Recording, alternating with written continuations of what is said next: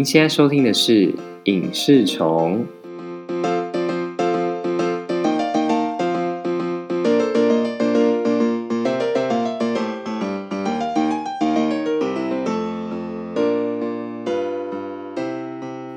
我是你们的主持人阿兰，很开心又能跟大家见面了。这次我们要来谈谈《附身犯》这部电影。那这集节目依旧会有部分剧透哦，请大家依旧谨慎小心收听。诶，上次有观众很疑惑说什么是剧透？那剧透呢，就是把重要的故事情节或者是故事的结果讲了出来。也就是剧情的透露，这样子。OK，那解释完毕，那我们就来分享一下我对这部电影的看法吧。前几个礼拜进了电影院看了《复神犯》，那一直很喜欢悬疑片的我，就是对于这部片其实是抱着期待的。那它的预告片给人一种分裂的感觉，分裂就是国外的那个一部电影叫《Split》。就是对很多重人格的那种，我猜想它就是有关多重人格的电影啦。但是多重人格的电影其实已经有不少经典，所以我也很期待《附身犯》能用什么不同的手法或故事的编排来呈现。但看完的想法其实是有一些说不上来的失落。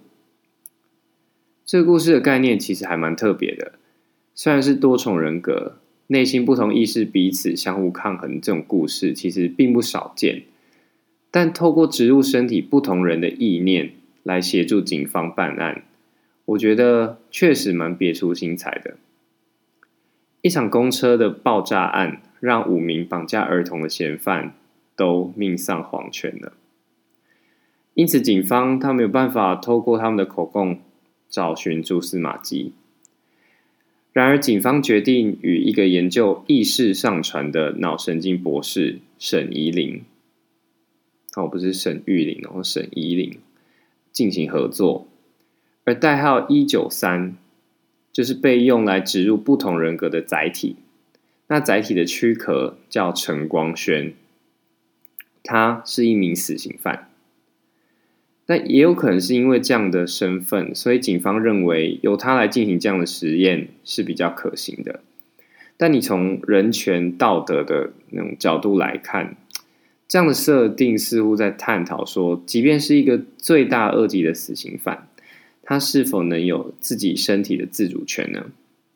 或是另一个角度，用他的身体来为警方办案，是不是也算是回馈社会有所贡献呢？虽然这不是本片主要探讨的议题，但也值得各位思考一下。那以这个概念作为故事的主轴，我觉得是蛮新颖的，而且令人期待。但问题出在叙事的方式，特别是看完会觉得有些错综复杂，不是特别好理解。你无法沉浸在悬疑的氛围当中，因为需要花不少的心思去思考和理解。光是陈光轩和许明哲这两个名字，就让人有些混乱了。到底哪个意识才是真正的犯人呢？在电影的后半部，即便可以从台词上感受到王警官已经知道事实的真相，但你在看看的时候，还是会觉得一知半解。另外，某些段落的安排，感觉上可以再设计的更好一些，像是一台车从桥上坠入海里。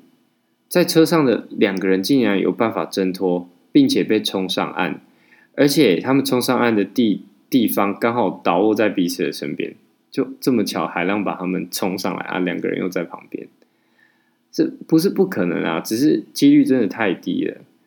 如果只有一个人生还，或或两个人都活下来，但不知道彼此就是被海水带到哪个方向。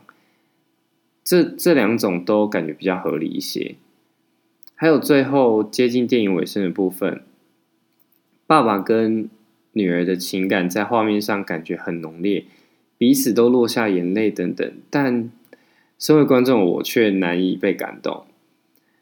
这部片我想他想讲的重要概念就是，无论你有什么样的缺陷，你都要有自信，你要相信自己是最棒的。但从头到尾却只用一些重复性的台词，把这些情感硬塞给了观众的感觉。陈光轩不停问自己的女儿：“谁是最漂亮的？”对，那他要他女儿回答是：“呃，我什么的。”我们知道他是为了要增强女儿的自信心，但我认为光是用这样的台词，就要让观众能感同身受这些可怜的孩子以及他们所面临的困境和挑战，我觉得是不够的，可能还需要一些额外的篇幅或几场戏等等。还有一个画面我一直不太能够接受，就是王警官怎么能让小孩目睹自己的爸爸被开枪射死呢？或应该说，陈光轩应该要。先想办法让女儿离开这里，或拜托沈博士不要让孩子看到爸爸死去的画面，特别是临死前才跟女儿进行了一段温馨的对话，这样感觉蛮不合理的，蛮残忍的哦。对，呃，另外我想特别提到配乐的部分，因为这部片有一些紧张的片段，因此他使用了一些比较强烈的音乐。但有时候你会觉得太磅礴了，而且出现的很频繁。个人认为有些片片段可以用一些比较轻的配乐，但是是有一些诡异的声响或旋律。还有啊，就是由高尔宣演唱的电影主题曲《Till My Right Comes》，还不错听。但在电影中，这个片段出现的时机，我觉得非常不合适。那段是呃，警官开车追逐正在逃亡的陈光轩，两台车在奔驰的画面。那搭配上这首歌，会让人家觉得有一种在看玩命关头的那种违和感，就突然变得很刺激这样子。对，那这部电影的最后留下了一个开放式的结局，博士在一份文件上面签了一九三。并且电影的最后镜头带到陈光轩还坐在诊疗间当中。根据附身犯脸书粉丝专业所公布的解答，博士之所以签了一九三，而非自己的姓名，是因为他拒绝签这份保密文件，是想表达对于上层不重视人命的不满。那陈光轩还活着吗？粉丝专业上面提到，他的身体确实是死去了，但意识。是否有救回，就看观众如何去解释。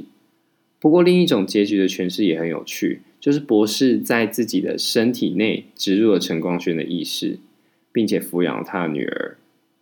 啊，如果是这样，其实也蛮温馨的啦。总而言之，我认为这部片有不错的题材，但在叙事上确实有一些不够完善的地方。导演似乎想把很多的理念全部在两小时内说完。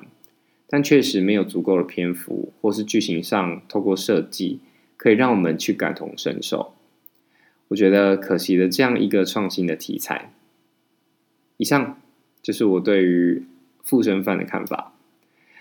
那这边一样会问观众，会问听众两个问题。第一个，未来如果这个世界上真的有这样的机构，就是为了破案，把一个罪大恶极的人。注入各种不同嫌犯的意识，透过它去还原案发现场，你觉得会不会有道德上的问题呢？第二个就是好奇问一下，去年的国片当中，你最喜欢哪一部呢？对，这是额外想问的，因为我觉得去年的国片其实都还算表现的很不错，像是《消失的情人节》、《孤味》、呃，《亲爱的房客》。呃，同学麦纳斯等等的，对，所以很好奇大家最喜欢哪一部呢？欢迎分享你的想法哦。那下一集我们会分两个部分来聊，上半部我们会讨论《天桥上的魔术师》，不知道你有没有看过呢？下半部会来聊一档很红的电视节目，那就是《全明星运动会》，不知道你是不是也看得热血沸腾呢？感谢所有的听众。你们的存在就是我继续录节目的动力，谢谢你们，那我们下集见哦，拜拜。